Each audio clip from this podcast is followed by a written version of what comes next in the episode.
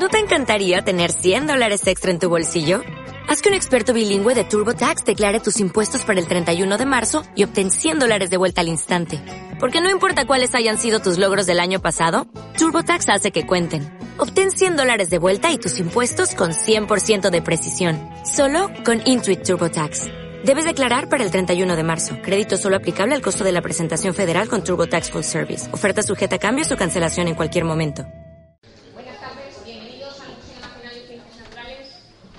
Veo que la herpetología tiene muchos seguidores. Hoy está con nosotros un gran herpetólogo, es Íñigo Martín Solano, que es investigador del Departamento de Biodiversidad y Biología Evolutiva aquí en el Museo Nacional de Ciencias Naturales, donde comenzó su tesis doctoral, creo.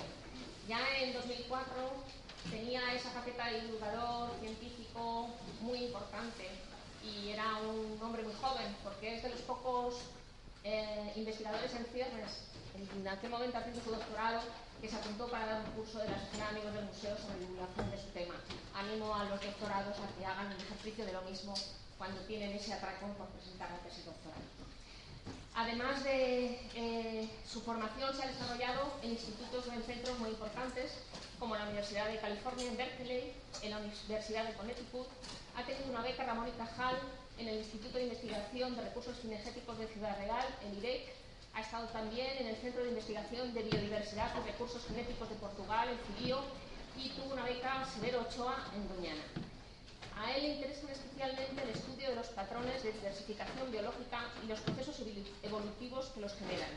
Utiliza como modelo los anfibios, con los cuales se plantea resolver cuestiones acerca de la evolución de poblaciones a diferentes escalas espaciales y temporales, utilizando herramientas moleculares. Sus trabajos incluyen estudios de sistemática molecular, filogeografía y genética de la conservación de numerosas especies de anfibios, en su mayoría endémicos de la península ibérica, tiene 235 publicaciones, que ya es decir. Y eh, este gusto por la divulgación no solamente se refleja en, el curso que os he comentado, sino en la conferencia que hoy nos va a dar. Y otro buen ejemplo es un libro que acaba de publicar, bueno, en el 2019 se llama Anfibios de Artedrete, al que podéis acceder muy fácilmente en Internet, porque yo lo he encontrado esta mañana, y en el cual podéis disfrutar de unos textos deliciosos, es una guía maravillosa y tiene unas fotos fantásticas. Este libro lo ha hecho con otro de los amores de su vida, que es la Asociación Herpetológica Española, ya veis que la lleva en todas partes y lo ha hecho conjuntamente con otros dos amigos de la casa que son Alberto Álvarez y Enrique Aillor. Mm, muchas más cosas que decir de Íñigo, pero mejor que nos las cuente. Muchas gracias.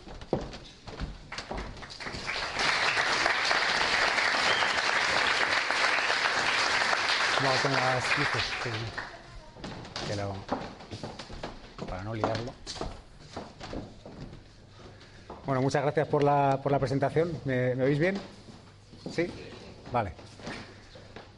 Tengo que decir que es verdad que me gusta mucho la, divulgación, pero en relación con el curso aquel de la Sociedad de Amigos también tuvo que ver que, estaba en paro en aquel momento y me, me, vino muy bien, la verdad, tener algo más que hacer aparte de, de esperar a que resolvieran la beca. ¿no? Bueno, es un placer muy grande, la verdad, ver, ver el salón de actos hoy tan, tan lleno y ver que hay tanta gente, sobre todo gente joven, que, pues, que le interesan los, los anfibios.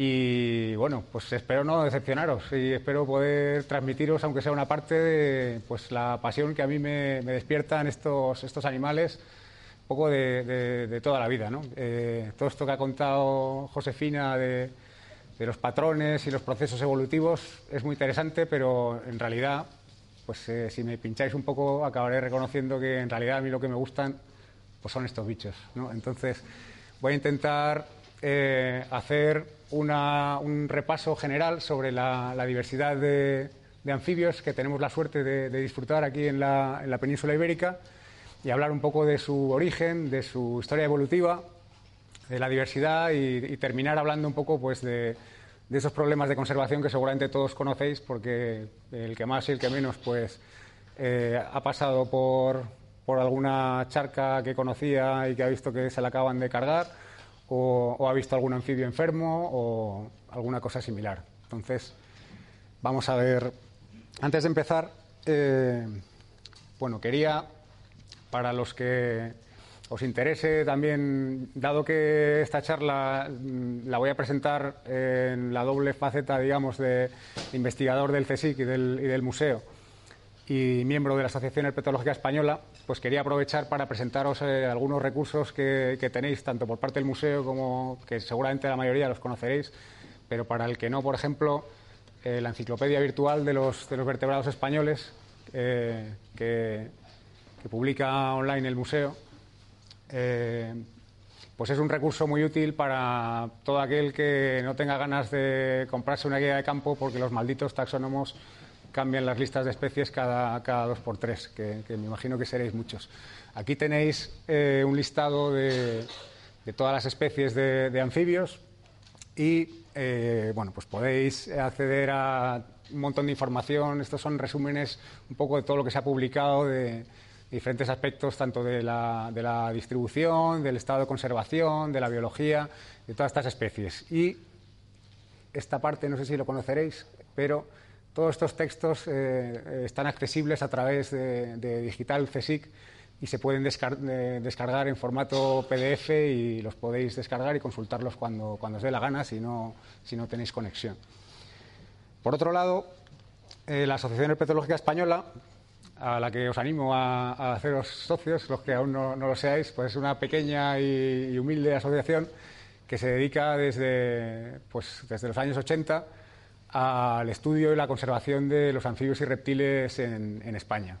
Y esta es su web, por si no la conocéis, y también tiene algunos recursos eh, que creo que son muy interesantes, como por ejemplo la, pues la base de datos de, datos de distribución de especies, ¿no? como, en este caso que, he elegido como ejemplo, que mostraría la distribución de, la salamandra común.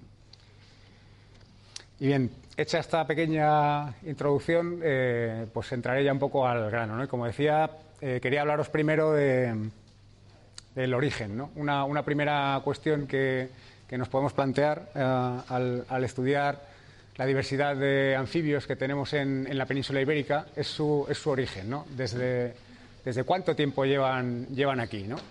Y me parece una pregunta pertinente. ¿no? Y por, por ponerlo así un poco en contexto, eh, bueno, pues eh, me puse a, buscar en, esta base de, datos de, del registro fósil de, de vertebrados y estuve buscando eh, cuál sería el, el fósil más antiguo que se ha encontrado en territorio ibérico para cada uno de los géneros que tenemos representados hoy en día en la, en la, península ibérica. Y como podéis ver, salvo algunas excepciones, la mayoría de los géneros tiene registro fósil ya en el, en el Mioceno, la mayoría eh, más allá de los 10 millones de años, incluso 20 millones de años. No sé si os parece mucho o poco, pero por, ponerlo un poco en perspectiva, eh, pues así, este es el aspecto que tenía la península ibérica hace 13 millones de años. Como veis, eh, pues tectónicamente el contorno, digamos, la, paleografía ha, cambiado enormemente. Y todos estos anfibios que, cuyos ancestros ya estaban aquí desde hace incluso, como hemos visto, quizás 20 millones de años, pues han experimentado todos estos cambios tectónicos, eh, los cambios climáticos asociados, y siendo animales que, que, tienen una capacidad de dispersión muy, muy reducida, con todo este tiempo eh, que han evolucionado en aislamiento eh, y, con, toda esta serie de, cambios, pues esto ha favorecido que, hoy en día en la península tengamos una, representación muy, rica y muy diversa de, pues de, la, batracofauna europea. En realidad tenemos muchos endemismos y, tenemos especies que no son endémicas, pero que dentro de la península ibérica pues, pues tienen sus peculiaridades desde el punto de vista biogeográfico o genético. Por ponerlo en, contexto, decía, pues el género, nuestro propio género, lleva en la península ibérica pues alrededor de un millón de años, ¿no? Serían los, estos somos antecesor de, de Atapuerca. Y si nos vamos a nuestra propia especie, pues apenas llevamos 40.000 años. Entonces, eh, tanto nosotros como ellos hemos migrado aquí y nos hemos instalado, pero, pero ellos han llegado bastante, bastante antes, ¿no? los anfibios.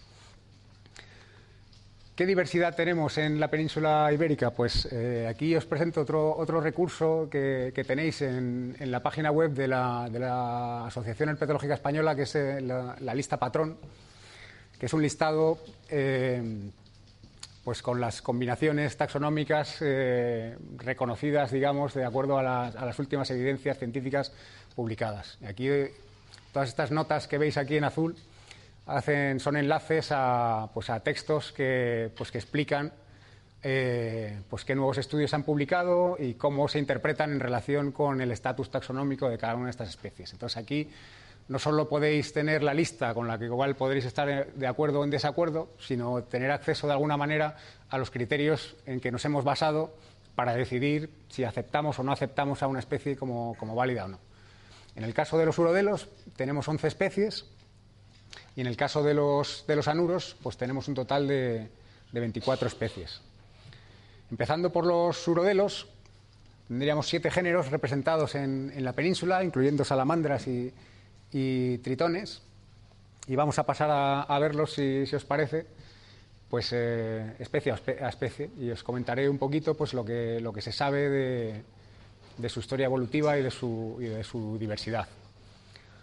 El primer eh, la primera especie es la salamandra rabilarga, que es eh, endémica del, noroeste de la península y que bueno, tendría esta distribución más o menos y, los estudios moleculares que se han hecho y también eh, morfológicos pues detectan o, detectaron una diferenciación asociada a, la cuenca del río Mondego en Portugal, de manera que las poblaciones del sur de este río serían genéticamente y morfológicamente diferentes y de hecho se han descrito como, una subespecie diferente de la que estaría al norte. Después tendríamos eh, los tritones pirenaicos del género Calotriton. Son dos especies, ambas con una distribución, ya digo, eh, restringida a esta cadena montañosa. La de distribución más amplia es el, es el tritón pirenaico, Calotriton asper, a lo largo de la charla, pues presentaré gráficas de este tipo que resumen básicamente eh, usan diferentes colores para representar diferentes grupos de, poblaciones. Aquí veríais un poco a lo largo de la distribución de, la especie por toda la cadena pirenaica, pues podéis ver que tenemos primero una separación entre un grupo este y un grupo oeste. este grupo amarillo y naranja por un lado y los azules por otro y esta separación este-oeste, pues por, el motivo que sea, eh, es eh, recurrente también en otras especies de, anfibios. De alguna manera, las poblaciones de, diferentes especies de anfibios, eh, pues por bien cuestiones paleoclimáticas o, por lo que sea, presentan esta, esta diferenciación. Aquí podéis ver que luego además cada uno de estos grupos pues, está fragmentado a su vez y esto es un tema recurrente como decía, que está asociado a la, escasa capacidad de dispersión de, estos animales, que cuando empiezas a estudiar su, estructura genética puedes detectar diferencias a escalas espaciales muy, pequeñas, muy finas. La otra especie del género Calotriton es el tritón del Monseigne, eh, Calotriton arnoldi, que tiene una distribución pues realmente ridícula. Sería esta manchita que veis aquí abajo, esta sería la distribución del tritón pirenaico, y este aislado que tenéis aquí en la cadena del Montseny, cerca de Barcelona, y estos siete arroyos asociados a la cuenca del río Tordera, pues son todo el área de distribución conocida de esta especie, que por supuesto está catalogada como en peligro crítico por la, por la IUCN. Tan fina es la estructura genética en este caso que incluso cada grupo de, estos arroyos eh, pues eh, está demográficamente es independiente del otro. No hay, no hay ningún tipo de migración entre, entre estos dos sistemas de, arroyos y, bueno, hay bastante poca diversidad genética y es una especie bueno, que, que tiene un programa de cría en cautividad y que, y que, bueno, que se encuentra muy, muy amenazada. Siguiente grupo eh, peculiar donde los haya pues serían los, los gallipatos, ¿no? que, muchos, que muchos conoceréis. Y es un caso muy diferente porque esto es una especie con, con un registro fósil muy, muy antiguo y que de hecho cuando, cuando hemos analizado su, su diferenciación genética, que probablemente no lo vais a ver bien porque la figura es un poco así, pero, pero estos serían los grupos ibéricos de poblaciones y del norte de África, y esta separación entre estos dos grupos que, estarían más o menos, eh, seguirían una división este-oeste, pues es muy antigua, está claramente en el, en el Mioceno. O sea, estamos hablando de pues, nivel de especie en, otras, eh, en otros grupos animales. En este caso, pues no, no se han estudiado estas, estas zonas de contacto, no parece haber aislamiento reproductivo entre estos grupos de poblaciones, pero la diferenciación es muy profunda y seguramente pues está asociada precisamente a estos eventos paleotectónicos que, han configurado un poco el, relieve de la península tal y como lo conocemos en la, en la actualidad. Una cosa interesante que, que, hemos podido ver en, estudios con. Pues estos son estudios de, de, la tesis de Jorge Gutiérrez en colaboración con Marcia Barbosa de la Universidad de Évora, es que analizando la distribución genética en la actualidad y viendo también eh, cómo ha cambiado el clima en el pasado, que sería lo que representa este mapa, en este mapa en, rojo estarían marcadas las áreas que han permanecido eh, estables y favorables para la, para la especie. O sea, nosotros primero, con la distribución actual, vemos qué condiciones climáticas son las que son más favorables para la especie y eso trasladado al pasado y, viendo cómo cambia desde los últimos 100.000 años, se puede ver qué áreas han sido favorables de manera permanente y estas áreas eh, son las que concentran la, mayor diversidad genética en la especie. O sea que se podría interpretar como que han funcionado como refugios a partir de los cuales, pues eh, después, estas zonas que vemos que tienen poca diversidad en la actualidad serían colonizaciones recientes desde refugios localizados al sur. La salamandra común, bueno, ¿qué os voy a decir que no, si os interesan los anfibios, seguramente, eh, ¿qué os voy a decir de las salamandras? ¿no? Ya sabéis que es una especie que, que tiene una diversidad fenotípica espectacular en la, en la, península ibérica. Y bueno, no voy a entrar en, detalle porque es, es, realmente complejo y daría para varias charlas, pero sabéis que hay nueve subespecies, hasta nueve subespecies descritas, con, con zonas de contacto eh, más o menos bien estudiadas, donde existen una serie de discordancias eh, pues entre diferentes tipos de marcadores moleculares, con, los fenotipos, incluso eh, habiendo diferencias en modos de reproducción implicados. Entonces, es un sistema realmente apasionante para, estudios de, biología evolutiva. En el norte de África, pues bueno, en Ceuta en concreto, como estamos hablando de anfibios españoles, pues en Ceuta también tenemos la suerte de tener una población de la salamandra norteafricana, que es pariente cercana de, la salamandra común. Y también es una especie que, bueno, está distribuida por, pues, por todo el norte de África, por el, por el Rif, Atlas Medio, algunas poblaciones aisladas entre, entre Marruecos y, Argelia, y luego pues, a lo largo de, de la costa mediterránea de, Argelia, con una diferenciación también genética muy, muy marcada que, está asociada pues a diferentes subespecies que se han, que se han descrito y que, y que son realmente también muy, de un origen muy, muy antiguo. Pasando ya a los, a los tritones, eh, bueno, el, grupo de los tritones jaspeados y el, tritón pigmeo son especies hermanas y bueno, en la, península ibérica tienen su zona de contacto eh, bastante asociada al sistema central. ¿no?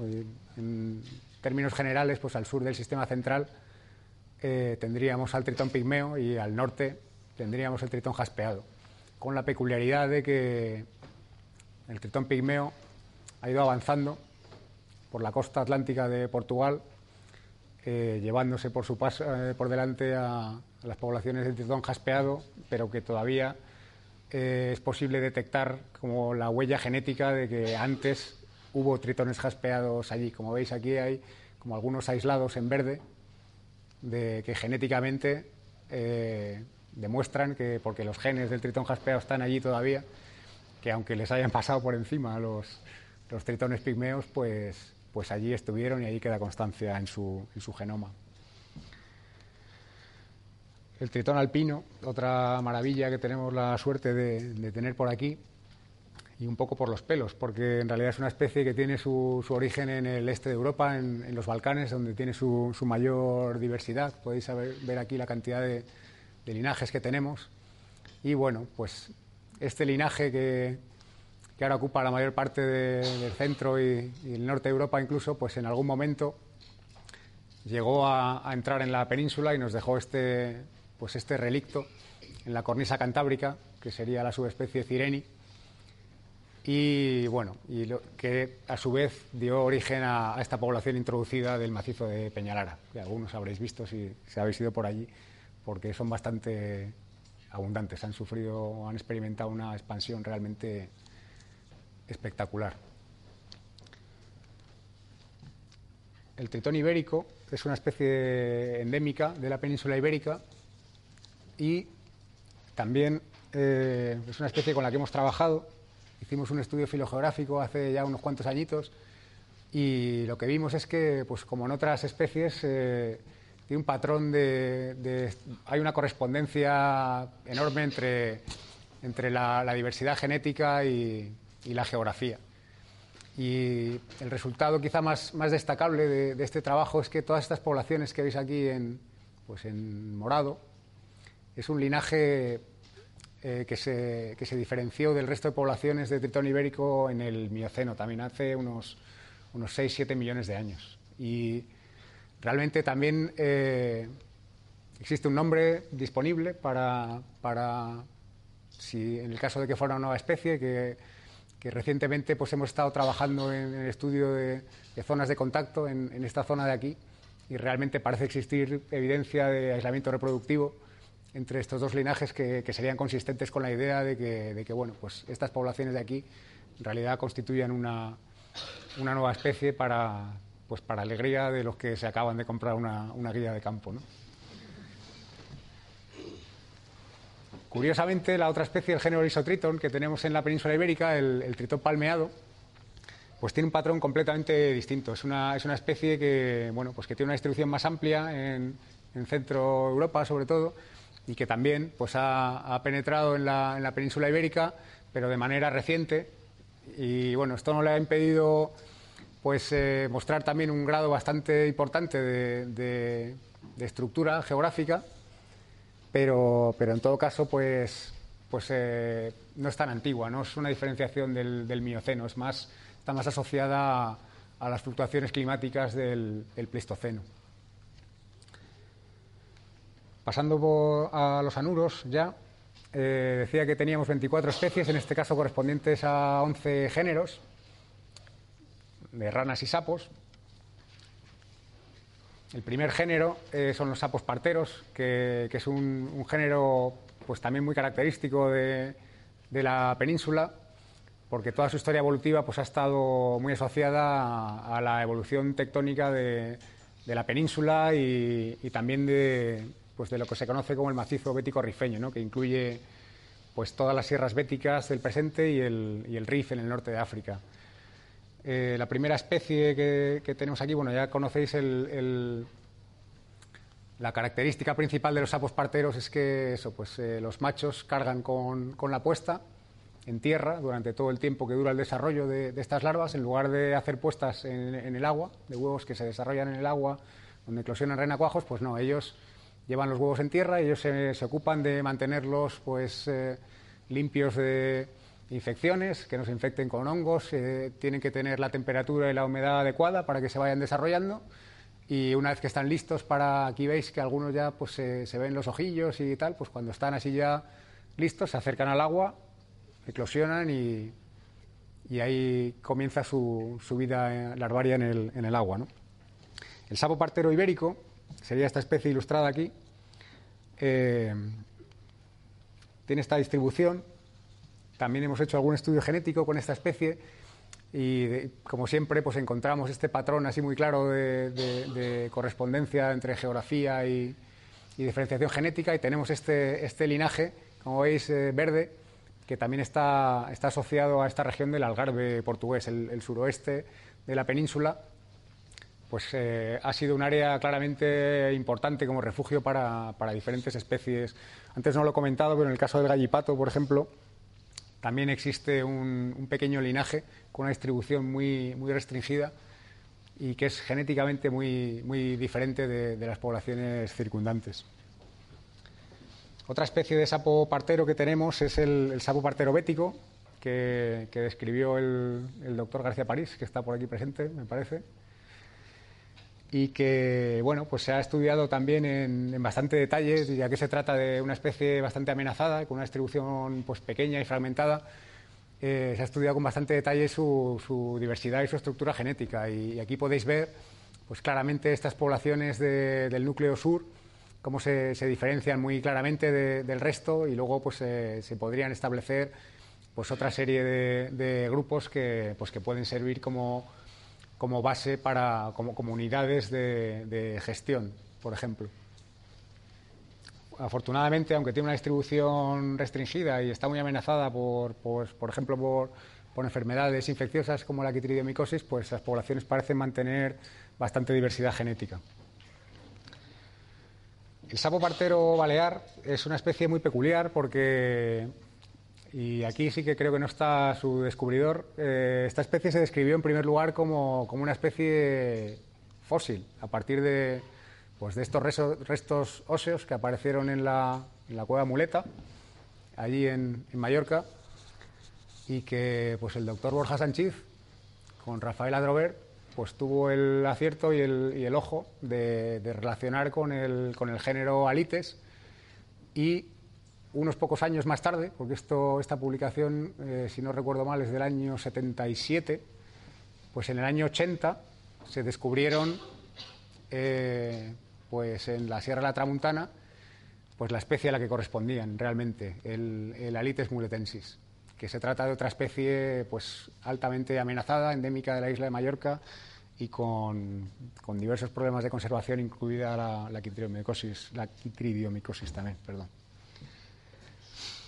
La especie de sapo partero con una distribución más amplia y también más diversidad es el sapo partero común, que, aparte de estar también en, buena parte de, Europa Occidental, pues ocupa más o menos la mitad norte de la península ibérica, bastante variable, eh, cuestión de, patrones de, coloración.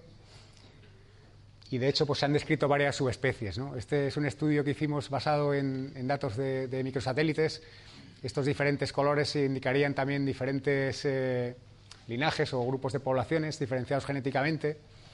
Y, he marcado especialmente el caso de, estas poblaciones del noreste de la península ibérica que corresponderían a la subespecie almogavari, que también describió Mario, por cierto, y que ya en su momento, cuando lo escribieron con datos de aloenzimas, pues ya vieron que realmente era algo también que rozaba el, el nivel de especie. Aquí lo que vemos con los microsatélites es que hay muy poquita evidencia de, que, haya, de que haya flujo con, otros grupos flujogénico, con otros grupos de, poblaciones de, sapo partero común.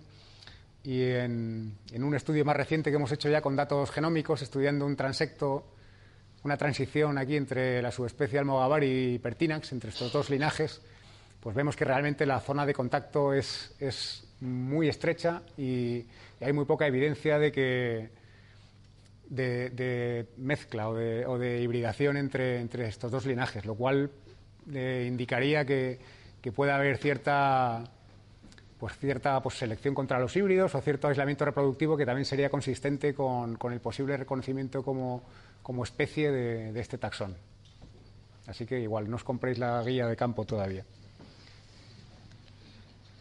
Otro género interesante, por lo menos a mí me lo parece y son de, mis favoritos, son los, los sapillos pintojos, el género Discoglosus.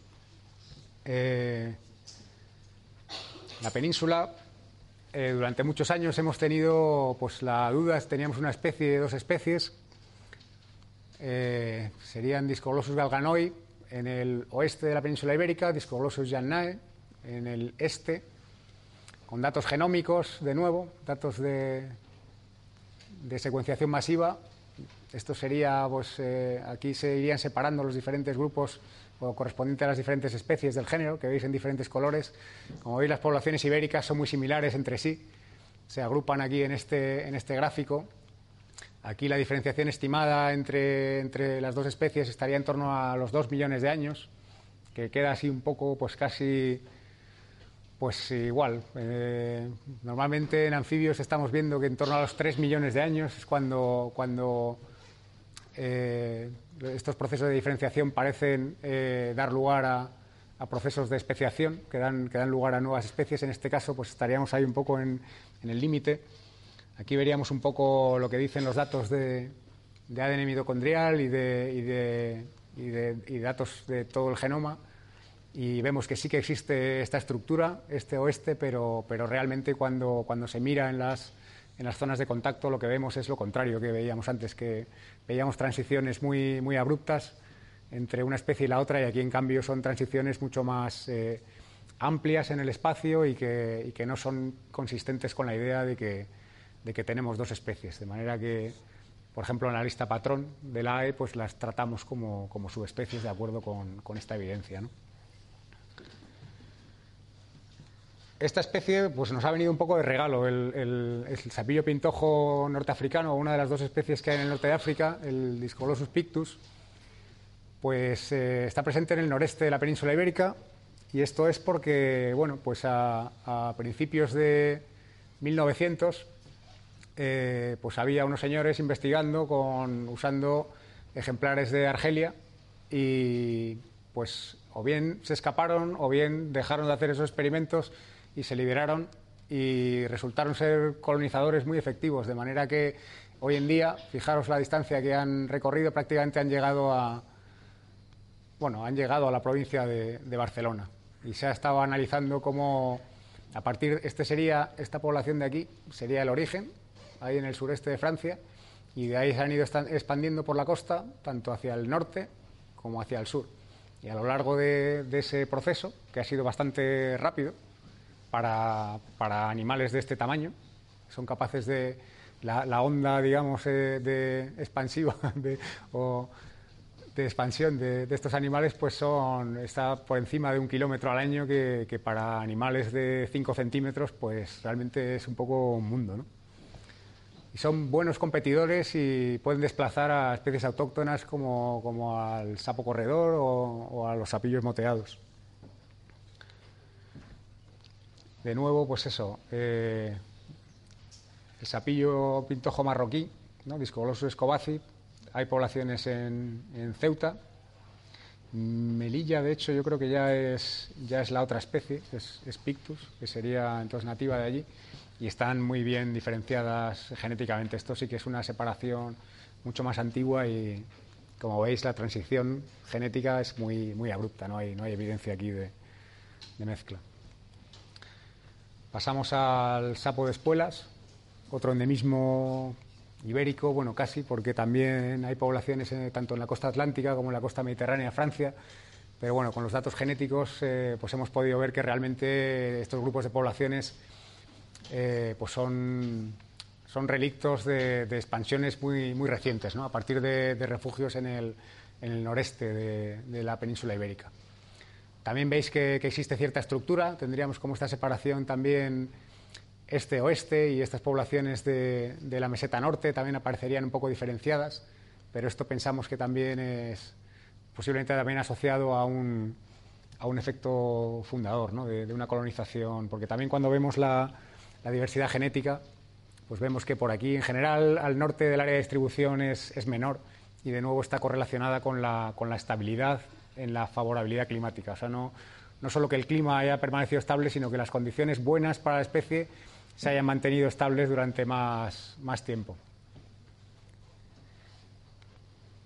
Bueno, los sapillos moteados. Esto es un complejo de especies en, revisión eh, hasta hace pocos años se conocían dos especies nada más, Pelodites ibericus, al sur del Guadalquivir.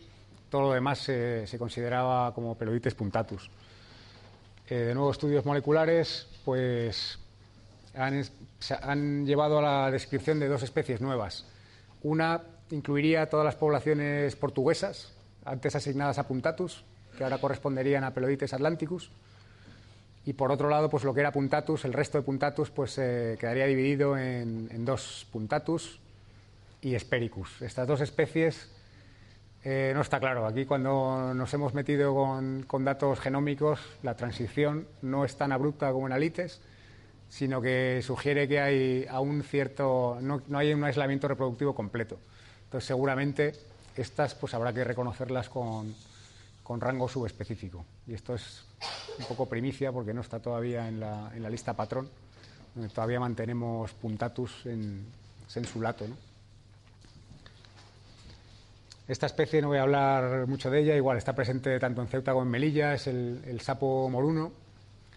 Y bueno, es una especie preciosa, la verdad. O sea, que en realidad es una suerte tener poblaciones, pero bueno, es una especie de amplia distribución en el norte de África, donde no parece tener una, gran diversidad ni, estructura genética, pero son sapos de gran tamaño y muy, muy vistosos, como podéis, como podéis ver.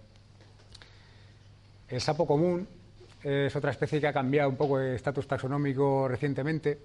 Eh, se consideraba, Bufo spinosus se consideraba una subespecie de, bufo bufo, que era la especie un poco que estaba distribuida un poco por, todo el Paleártico occidental. Eh, pues con análisis moleculares se vio que realmente todas estas poblaciones, tanto las ibéricas como las del norte de África, están claramente diferenciadas de las europeas, ni siquiera son grupo hermano. Y además eh, pues por lo menos en algunas zonas donde entran en contacto. las zonas de contacto se han estudiado a lo largo de, varios transectos y muestran también transiciones muy abruptas entre los pools genéticos de una especie y la otra. Y al menos en algunas de estas zonas de contacto, sobre todo aquí en el, pues en el norte de Francia, pues está asociado a diferencias morfológicas, como, por ejemplo la, disposición de las parótidas, que es más paralela en el caso de bufo-bufo que en el Spinosus o, diferentes en el tubérculo metatarsiano. Estos son trabajos en colaboración con Pimarcen, que estuvo a punto de dejar que se escaparan esos dos sapos de ahí que, veis en la foto, pero no se escaparon. Sapo corredor, eh, curiosamente no, no, hay estudios ibéricos sobre la especie, han sido más los ingleses que tiene unas poquitas poblaciones y, siempre han dedicado mucho dinero a su, conservación y a su, estudio. Y hace unos años hicieron este estudio filogeográfico, donde lo que se veía era que claramente eh, se había producido un, cuello de botella enorme en el momento que esta especie salió de su refugio ibérico y colonizó el, centro y el norte de Europa. Prácticamente eh, hay una uniformidad a nivel genético brutal. Entonces, estos animales tienen una diversidad bastante grande, es una especie común, presenta tamaños poblacionales grandes en Iberia. Y bueno, pues una vez que salieron, pues fue a costa de una pérdida de diversidad genética brutal, que quizás sea o esté en el origen de, algunos de los problemas de conservación que tienen en Inglaterra, por ejemplo. Estos sapos del género bufotes eh, son dos especies. Eh, esto es un complejo que se ha revisado también recientemente. Una especie la tenemos en, Baleares, en Mallorca y Menorca. En Ibiza creo que quedaba alguna población, pero por los pelos. La otra población es, una, la otra especie es una especie norteafricana. Esto es un trabajo que está en prensa ahora mismo que, revisa un poco toda la sistemática del género en verde tendríais lo que es Balearicus, que en realidad es una especie pues, de origen en la península itálica y que, bueno, que iría apareciendo en todas estas islas del Mediterráneo, eh, supuestamente asociadas a, un proceso de, pues de, introducción eh, humana, vamos, que se, supone que fueron los romanos los que fueron llevando a estos sapos eh, pues diferentes islas y, allí quedaron y allí se mantienen como especies semi-autóctonas. El caso del, sapo eh, de Bufo bulengeri, pues veis que tiene una distribución bastante amplia por el, por el norte de África y en, y en Sicilia. Las ranitas de San Antonio tenemos dos especies, y la moyeri era antes parte de Hila arbórea, eso ya cambió también a partir de una revisión grande de, de, todo el género. Y lo que tenemos en la península ibérica pues es también bastante diversidad, eh, reciente, porque todo esto que, veis aquí estaría dentro del último millón de años. Y esta diversidad, pues bueno, tenemos por un lado un, efecto más o menos claro del sistema central, como, elemento que ha, mantenido diferentes grupos de, poblaciones aislados durante bastante tiempo. y pues la, costa atlántica ibérica pues claramente ha, servido como, como, refugio, mantiene una diversidad mucho más grande a medida que, nos alejamos, digamos, hacia el, hacia el este, pues vemos una pérdida de diversidad genética más o menos marcada. La otra especie que tenemos en la península es la ranita meridional, patrón todavía más, más complicado que, que publicó Ernesto con, con Mario hace tiempo, Ernesto Recuero Aquí podéis ver que las poblaciones ibéricas son diferentes genéticamente y corresponden pues, seguramente a dos introducciones independientes a partir de, poblaciones norteafricanas, pero con, de diferente origen. Veis que es una especie básicamente norteafricana. De hecho, las poblaciones de Túnez y Argelia se, se acaban de describir recientemente como una especie nueva.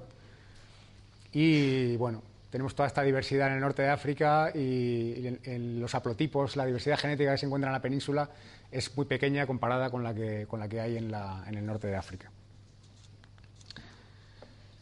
Bueno, ya solo nos queda, no sé si, este repaso os está dejando así un poco fríos o os está interesando. Luego, si queréis hacer preguntas, eh, por mí nos podemos quedar también lo que, bueno, lo que aguanten los niños pero, pero ya solo nos quedan dos géneros para, para los impacientes. Eh, nos quedaría el género rana y el género perofilax. El género rana son las ranas pardas, que tenemos cuatro especies. Rana almatina, la rana ágil, es una especie más abundante en el centro de Europa o en, otras penínsulas del sur de Europa, pero que en la península ibérica pues tenemos eh, poblaciones relictas en el norte.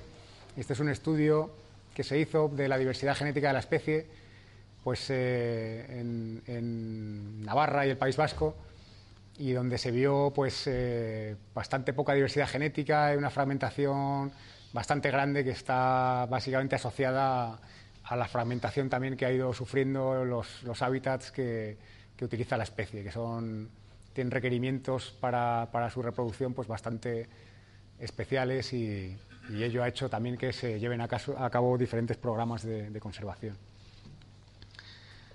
Otra rana muy nuestra, o enteramente nuestra, es la, rana patilarga, ¿no? Rana, la rana ibérica.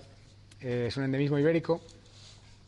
Y bueno, aunque se conocen fósiles eh, pues aquí, en la provincia de Burgos, en la actualidad lo que tenemos es una, pues sería una especie también del cuadrante noroeste de la península, con poblaciones a lo largo de todo el sistema central, y algunos aislados al sur, como en la Sierra de San Mamede o en Guadalupe estas poblaciones de Guadalupe serían las únicas así o las que muestran un grado de diferenciación genética más, más marcado. Pero estamos hablando también de, diferencias relativamente recientes del Pleistoceno.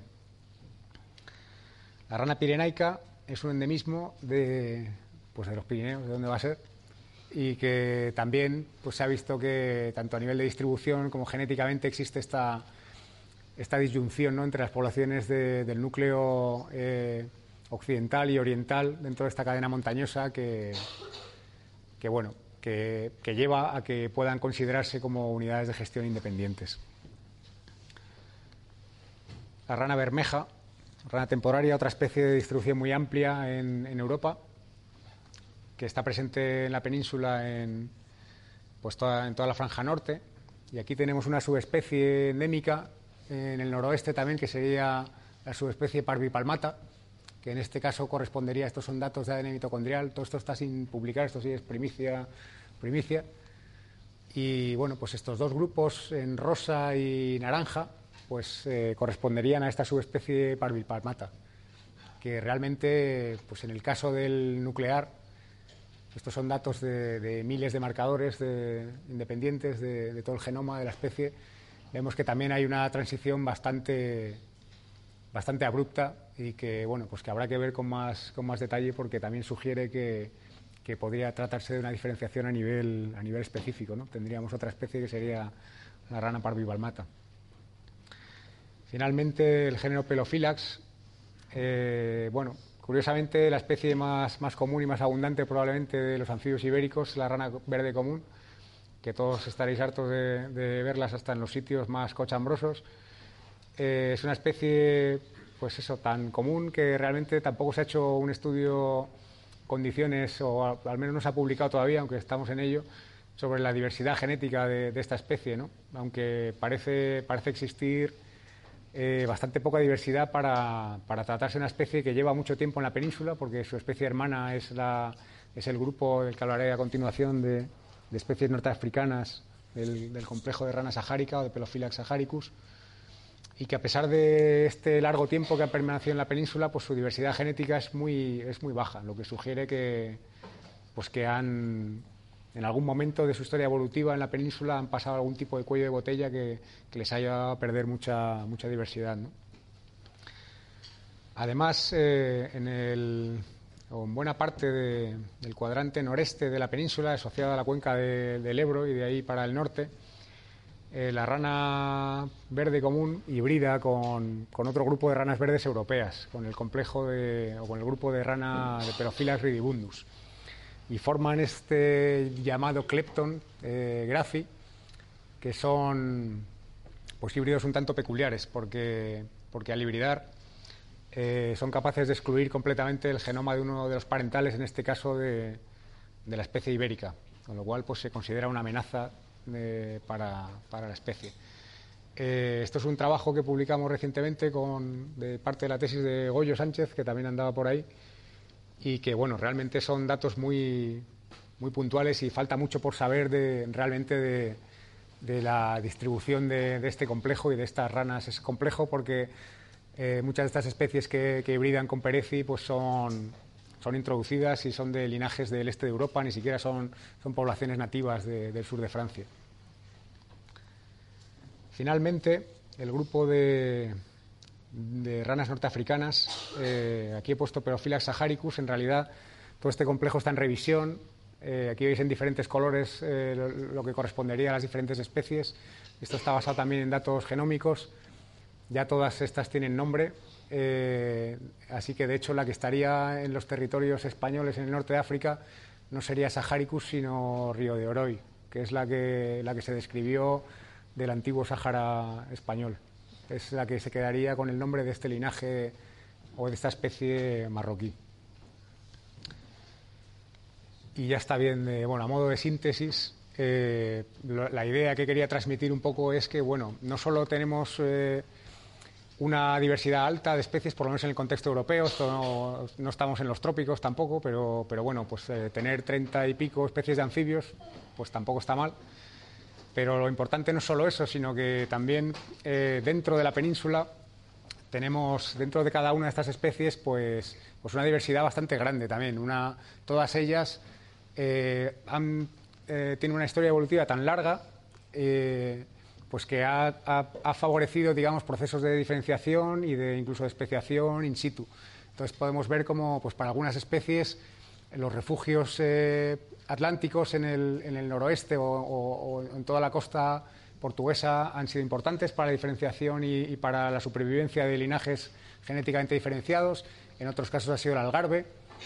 En otros casos eh, las sierras béticas eh, aisladas también por la formación de la cuenca del Guadalquivir. El sistema central ha tenido un papel también importante para, pues, pues el caso de, especies como la, la salamandra o, incluso rana, rana ibérica, o incluso el, noreste de la península, que, que, de alguna manera pues, ha sido también zona de paso, zona de comunicación con, con el resto de, de, Europa. Por terminar, eh, sí quería. Eh, no tengo ni idea cómo voy de tiempo, pero como veo que no protesta nadie, yo sigo, sigo hablando. Si no, ya, ya, luego con las preguntas, ¿no?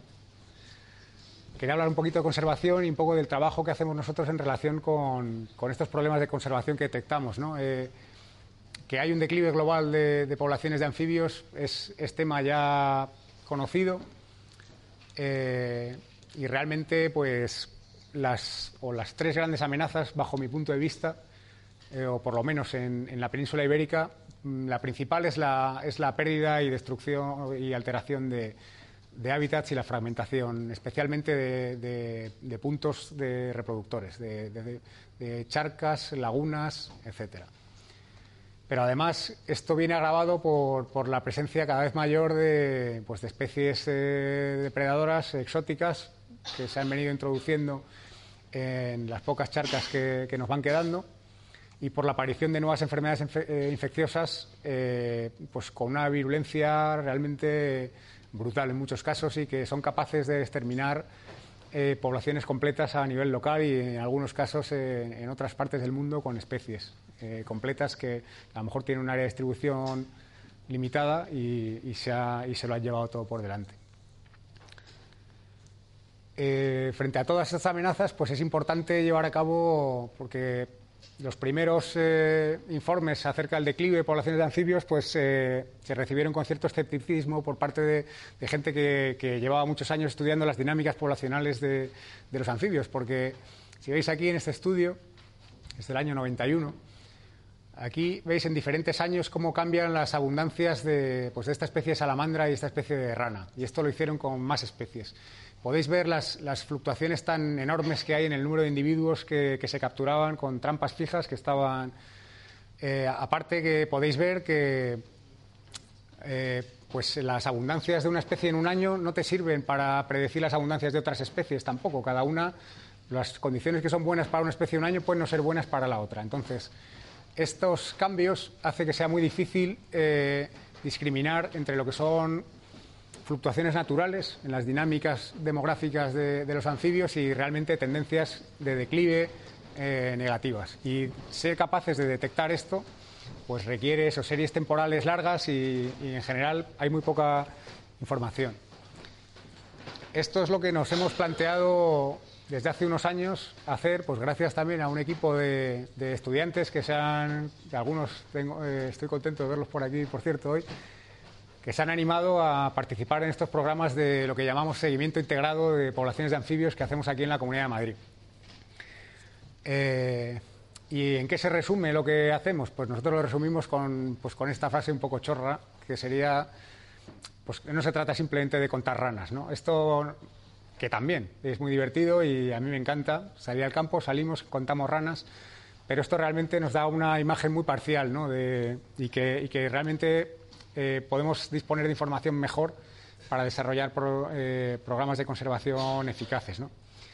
¿Y a qué nos referimos cuando hablamos de, seguimiento integrado? Pues eh, primero que hacemos marcaje individual de, de, individuos de diferentes especies. Trabajamos a nivel de comunidad, se sale al campo, se captura todo lo que se ve y se marca para poder seguir sus historiales de vida a lo largo del tiempo.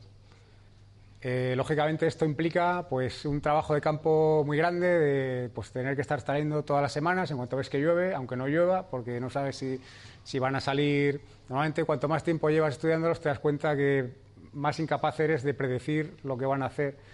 Entonces sales al campo seguro que vas a ver muchos bichos y no ves ninguno y el día que sales relajado pensando que te vas a acostar pronto, pues te dan las 6 de la mañana.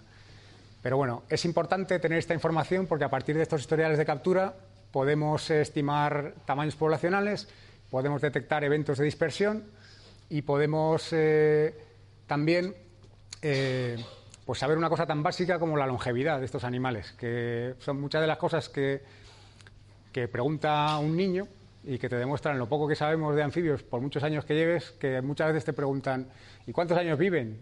Y le tienes que decir, pues hijo, no tengo ni idea, pero lo que estamos viendo en nuestra zona de estudio, por lo menos hasta tantos años, pero seguramente más. Y esto lo complementamos con análisis genéticos, porque lo que queremos ver, como esto lleva tanto tiempo, pues queremos ver si hay maneras de estimar parámetros equivalentes al tamaño poblacional o a las tasas de dispersión que se puedan estimar a partir del ADN de, estos individuos que, capturamos y que marcamos.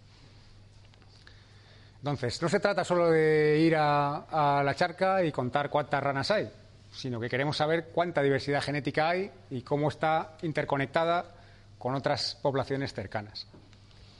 Cuando hemos hecho esto, por ejemplo, en nuestra zona de estudio, que ahora os presentaré, pues hemos visto que realmente el tener tamaños poblacionales que podríamos considerar altos, pues del orden de, de 300 individuos o de 500 individuos o 300 individuos, en el caso de estas diferentes especies, pues cuando miras el equivalente genético de esos valores, cuando miras eh, de esos individuos cuántos están contribuyendo eh, con sus genes a la generación posterior, vemos que los números son mucho más bajos. esta sería la, proporción. Tenemos pues, eh, desde un 18% hasta un 50%, pero en general son valores en torno al 20, el 30%. Es decir, por eso es importante tener las dos caras de la moneda, digamos. Sí, hay que contar ranas, pero, pero también tenemos que ver, bueno, qué diversidad hay luego hay, porque hay especies que son especialmente eh, pues, eh, diferentes en este sentido, que, que, pueden tener tamaños de descenso enormes y que luego es una proporción realmente diminuta la que llega a reproducirse con, con éxito. Y esto es importante de cara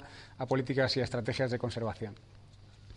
¿Dónde hemos hecho estos estudios? Pues en muchos ya, bueno, algunos ya lo conocéis, en, la Sierra de la Cabrera, en Madrid, donde tenemos estos dos puntos de reproducción que están separados unos 700 metros. Y aquí pues marcamos individuos y vemos si se desplazan de un sitio a otro y, bueno, como empezamos a hacer esto en 2009, pues ya, bueno, esto serían algunas fotos de, de las charcas, pues vamos encontrando alguna información interesante, por ejemplo, sobre la longevidad de estos animales. Por ejemplo, gallipatos marcados en 2009 todavía los recapturamos el año pasado. Ahora veremos este invierno a ver si seguimos aumentando esta cifra de esta, de esta longevidad máxima. Pero esto lo estamos encontrando no solo en los gallipatos, sino en muchas otras especies. Y esto nos ayuda a entender cómo es posible que los sapos corredores, que año sí y año también pierden todas sus puestas absolutamente en esta zona de estudio, porque se secan las charcas antes de tiempo, ¿cómo es posible que sigan ahí? Pues porque son animales que por lo menos viven 12 años. Entonces, no les pasa nada porque a lo mejor porque cuatro años seguidos no saquen ni un renacuajo adelante, porque con que el quinto salga bueno, tienes cientos o miles de individuos. Entonces hay que ayudarles, quizá, pues a que por lo menos eh, un año de, cada, de cada unos poquitos, pues, pues puedan sacar alguna generación adelante. Aquí tenéis algunos datos del número de individuos marcados o de las tasas de, recaptura que tenemos, que como hacemos un esfuerzo bastante grande, pues son bastante buenas.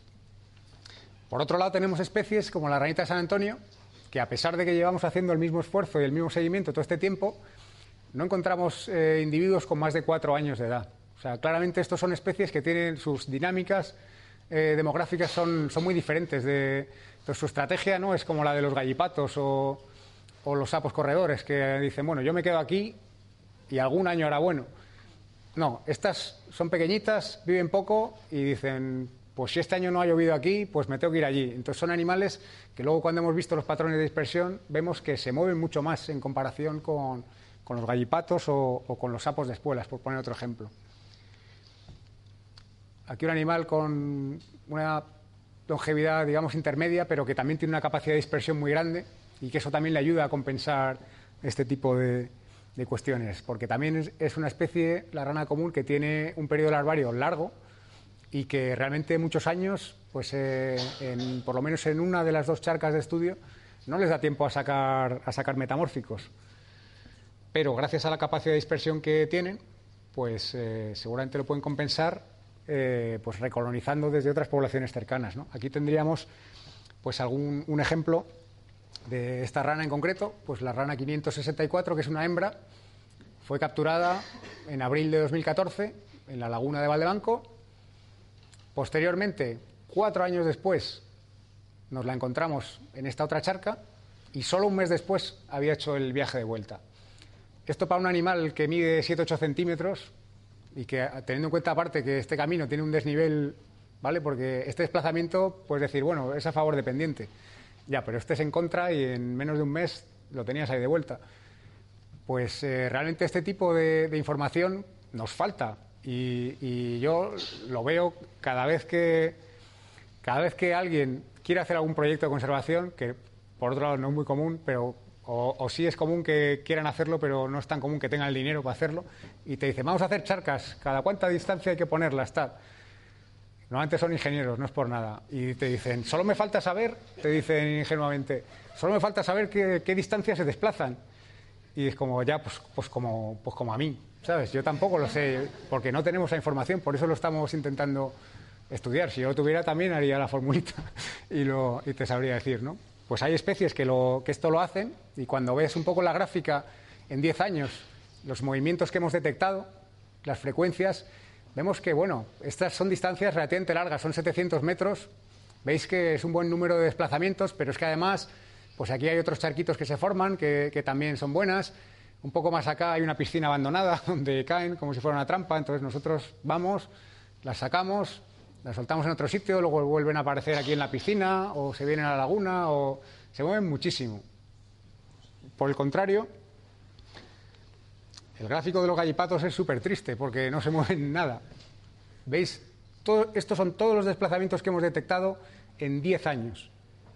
Entonces, sí hay algunos desplazamientos de larga distancia, pero comparativamente veis que no es lo mismo hacer las charcas a unas distancias para una rana común que para, que para un gallipato. Entonces, esta es la información que esperamos que, algún día pues, pues alguien tenga el dinero y las ganas de, hacer algo para, favorecer a las diferentes especies. La idea nuestra es trabajando a nivel de comunidad y entendiendo un poco las peculiaridades y, las características demográficas de, cada especie, pues tratar de entender también los patrones de conectividad, porque bueno, a escala de estas dos charcas tú lo puedes cuantificar de manera directa y también de manera indirecta, porque con los marcadores genéticos también puedes estimar las tasas de flujo.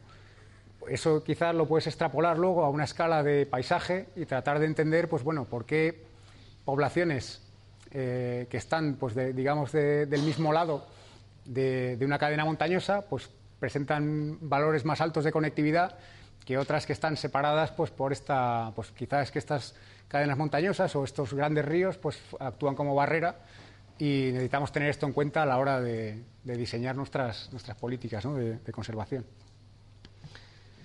Y ya ha terminado. Ya ahora si queréis, pues me podéis preguntar lo que queráis y...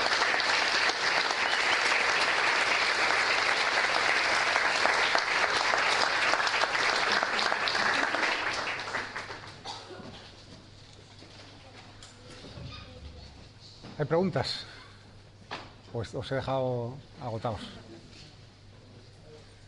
En un sapillo pintojo, que, no recuerdo, el que solamente estaba disperso en Cataluña y Francia, ¿Sí? has hablado que tenía un potencial de, colonización bastante alto. Pero en la mayoría de anfibios no vuelve a la charca en la que nacido. Pues en este caso, bueno, lo primero. Sí, sí, sí. Eh, en general sí, pero es más una cosa que se asume que que se haya demostrado empíricamente especie por especie. O sea, tú hablas de anfibios y la, digamos que la hipótesis nula es que son muy filopátricos, entonces que pues, eh, van a volver repetidamente a la charca donde han nacido. Cuando te pones a mirarlo de verdad y a marcar individuos y a ver si vuelven o no vuelven, te das cuenta que primero hay diferencias entre sexos. Hay diferencias entre años, porque la migración o la dispersión también es un proceso que, depende de la densidad. Entonces, a lo mejor a densidades bajas, eh, pues a lo mejor los animales no migran y dicen, bueno, pues aquí ya nos quedamos y aquí morimos todos. y si hay las densidades son grandes, pues aquí no hay para todos, mejor buscarse la vida en otro sitio. Entonces, en el caso de los pintojos, yo tengo la impresión eh, también hemos estado estudiando ya unos cuantos años una población en el Pardo de Pintojo Ibérico. Y realmente estamos siguiendo un par de núcleos que están alejados como un kilómetro y no hemos detectado nunca migración entre estos dos, a pesar de que están, pues estarían potencialmente conectados por un cauce seco en la mayor parte, pero que bueno, que les podría servir en algunas épocas del año para conectar. Entonces, yo pienso que es una especie con una capacidad de colonización grande, pero que, pero que a lo mejor, si no está asociada a tamaños poblacionales grandes también, pues no se traduce en una, en una migración real y efectiva. Y yo creo que en el caso de, las poblaciones de Pictus de Cataluña, sí es verdad que si vas a Túnez o a, o Argelia y ves estos animales, están absolutamente por todas partes. O sea que realmente eh, cualquier cuneta, por sucia que esté, por pequeño que sea, te, encuentras alguno, cualquier arroyo temporal, permanente, en ríos grandes. Entonces sí que tiene, posiblemente esté asociado a que realmente son, son animales que ecológicamente tienen un rango, digamos, de, condiciones que les son favorables, que es más amplio a lo mejor que, que especies locales que tenemos nosotros aquí. Y por eso quizás sea un caso diferente a, a otras especies ibéricas. Pero bueno, ya te digo que con estas cosas eh, en general hay muy poca, hay muy poca información comparativa. De temas de migración, cuando te pones a, buscar, encuentras tres cosas. Sí. Bueno, yo no sé mucho porque no soy de ciencias, pero eh, hay un dato que me parecía muy curioso que descubrí hace poco, que era un estudio sobre las ranas de caña que habían migrado a Australia.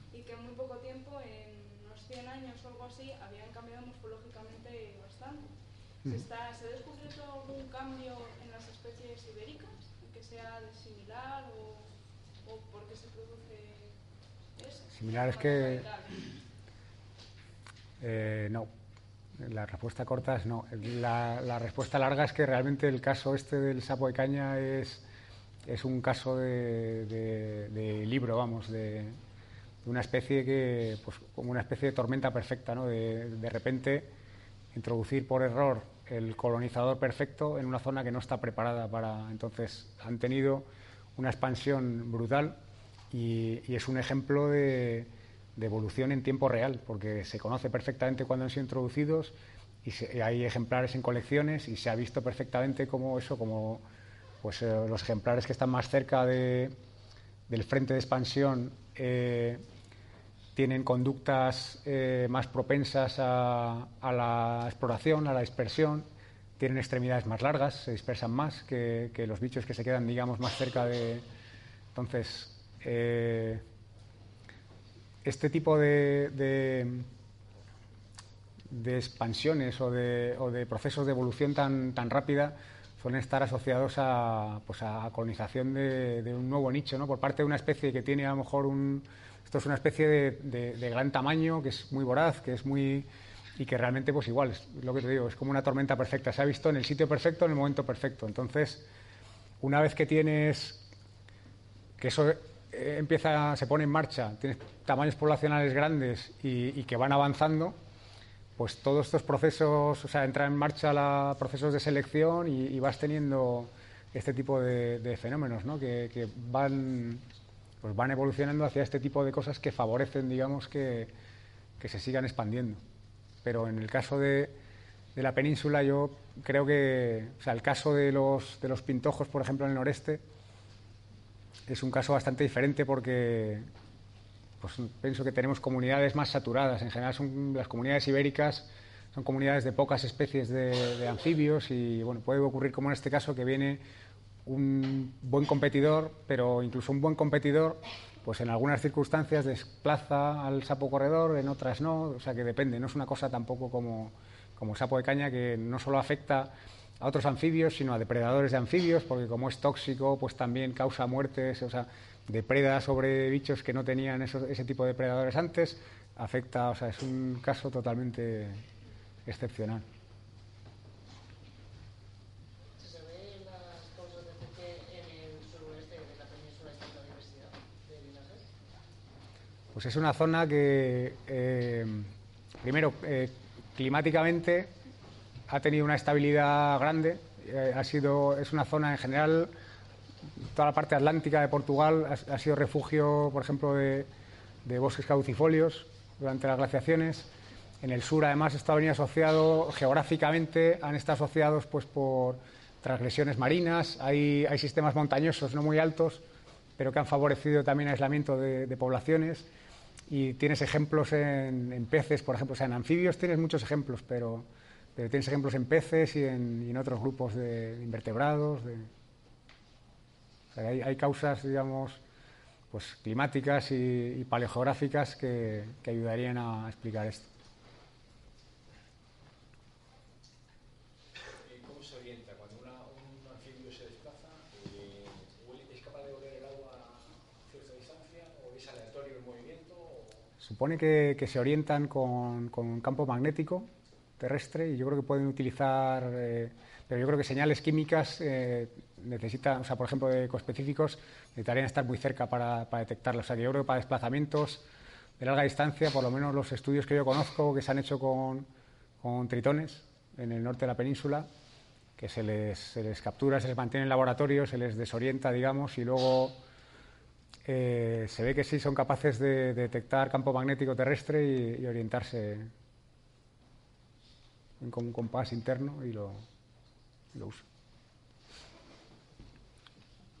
Sí, ¿Cuál es la última tendencia de cómo tratar el quitrídeo? Porque había teorías de si limpiar las charcas, otras dejarlo como está, cómo está hoy en día el tema pues eh, yo creo que hoy en día más que, más que poner el foco en, en intentar que no llegue a nuevos sitios, yo creo que ya se da por hecho que va a acabar llegando, porque bueno, es en zonas, sobre todo en zonas muy pobladas o no sé, en espacios protegidos como en Peñalara, realmente no es, no es realista pensar que, que no, va, no va a entrar y salir, por muy cuidadosa que sea la gente, la propia fauna que hay allí.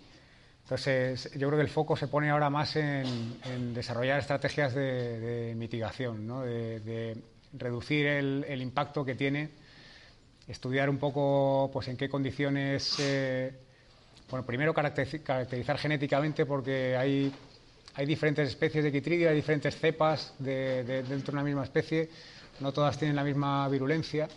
Pues primero, comprender con qué cepa estás tratando, si es más virulenta, menos virulenta, y segundo, pues trabajo experimental para, pues, para entender eso, qué, qué puedes hacer para, bajo qué condiciones les va peor a las cepas más virulentas, sobre todo, cómo, cómo evitar que, que esas cepas sí que se, se, se transmitan y se expandan.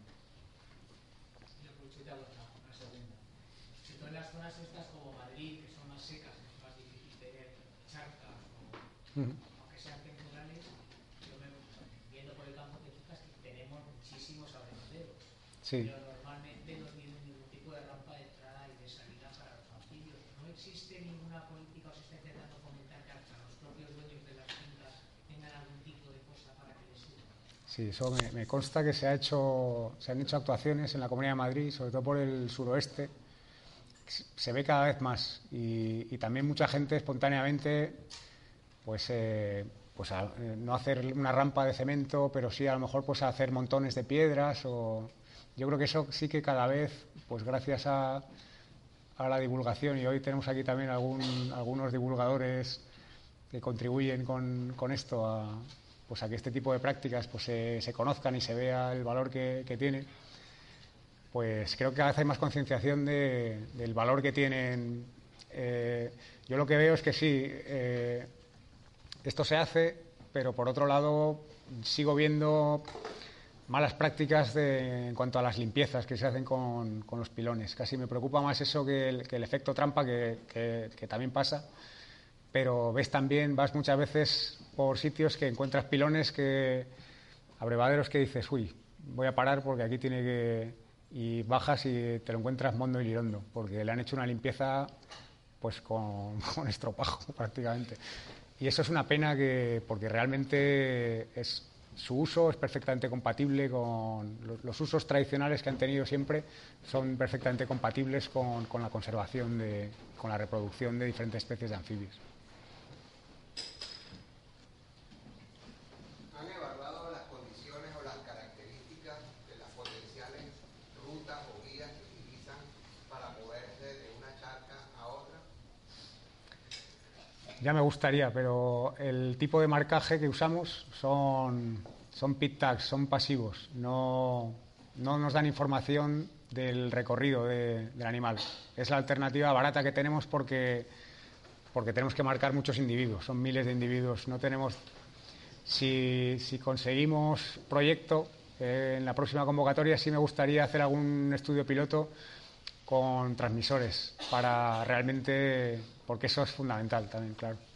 Nosotros sabemos que, que, hacen estos desplazamientos acumulados, pero no sabemos por dónde van.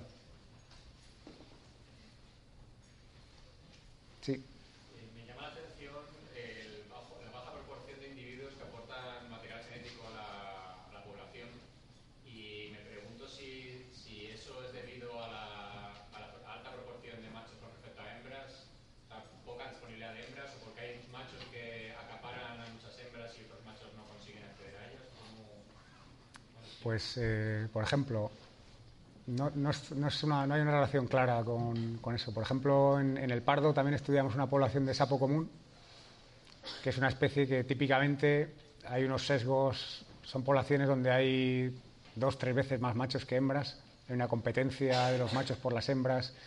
Yo lo que había leído hasta entonces era que eso era, pues como dices, una de las causas de que tuvieran una proporción tan baja entre el tamaño de censo y el tamaño, eh, el efectivo y el descenso. ¿Qué pasa en la población del pardo? Por las, razones, por las razones que sean, el sex ratio está totalmente invertido a favor de las hembras. Tienes casi tres hembras por cada macho. Ahí no hay competencia y realmente lo que hay es unos niveles de poligamia salvajes que cada, macho sobre todo se puede aparear con dos, tres hembras un año dado, incluso cuatro. Hemos detectado haciendo pedigrís a partir de datos de larvas y de adultos. Y, y los, los ratios que tienes son, son bajísimos, son bajísimos. O sea que lo que hemos visto también, lo hemos estudiado varios años, y lo que vemos es que una proporción muy baja, prácticamente ningún individuo se reproduce. A ver, tenemos cuatro años de datos y no son todos consecutivos. Pero en esos cuatro años eh, no hay ningún bicho que se haya reproducido los cuatro. Teniendo en cuenta que es una, población que tenemos censada de forma prácticamente exhaustiva. Todos los adultos que han salido ahí eh, están genotipados y cada año de estos que hemos hecho seguimiento hemos hecho un muestreo grande de larvas, se han genotipado y se han asignado a su padre y a su madre. Pues ningún sapo, o sea, había, creo que eran un par de sapos que se habían que se habían reproducido en tres de los cuatro años, un par de machos, y dos, tres machos, dos, tres hembras en dos años, pero la mayoría solo un año. Entonces, eso también puede, puede afectar. Y eso, de hecho, Jaime lo había estado estudiando en, en Peñalara y había visto que, que hay una proporción muy grande de individuos que, que se reproducen, que si se reproducen un año, al año siguiente se lo van a saltar. Y ya van a venir como poco dos años después, o, quizá más. Y eso, por ejemplo, Goyo lo ha estado viendo también con, con sapo corredor en, en Valdemanco, que parece ser bastante, bastante común, sobre todo en las hembras. ¿Y métodos así efectivos que se conozcan para erradicar la quitridiomicosis? ¿Se conoce? No, no soy especialista, pero sé que se ha, tienes un especialista justo delante, pero sé que se, que, se ha, que se ha trabajado con fungicidas, se han hecho tratamientos con, con temperatura, basados en temperatura. En algunos sitios, Jaime, que no está tampoco, que lo podría contar, se han secado arroyos enteros para intentar, pero o efectivo, o sea, es efectivo, o sea, si te refieres a medidas básicas que te sirvan el día a día para ir al campo y, y no transmitir, pues, eh, pero si es para eliminarlo de poblaciones naturales es muy complicado. Es- ese es el, es el problema realmente, que no, no hay soluciones sencillas y universales.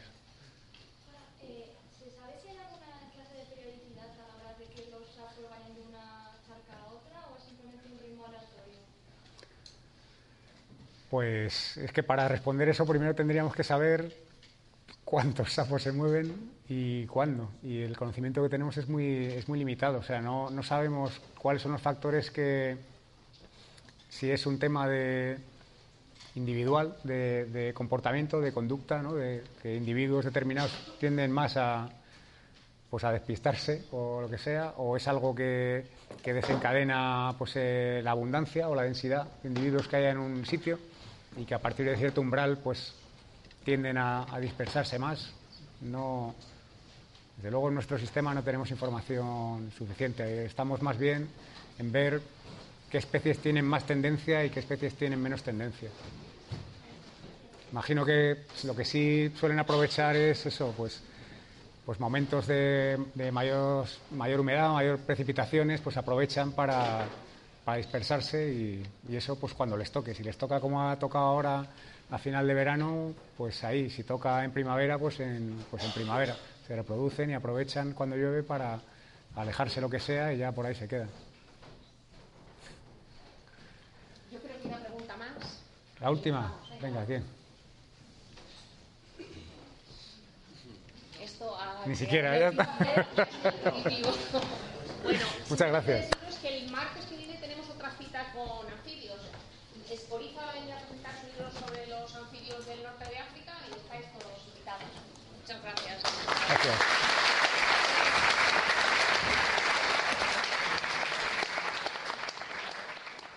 Como nuevo cliente de Western Union, puedes disfrutar de una tarifa de envío de 0 dólares en tu primera transferencia internacional de dinero en línea. Envía dinero a los tuyos en casa de manera rápida, fácil y conveniente. Visita westernunion.com o descarga nuestra app hoy mismo y tu primera tarifa de envío corre por nuestra cuenta. Aplican ganancias por cambio de moneda. No disponible para tarjetas de crédito y envíos a Cuba. Servicios proporcionados por Western Union Financial Services Inc. NMLS 906983 o Western Union International Services LLS NMLS 906985.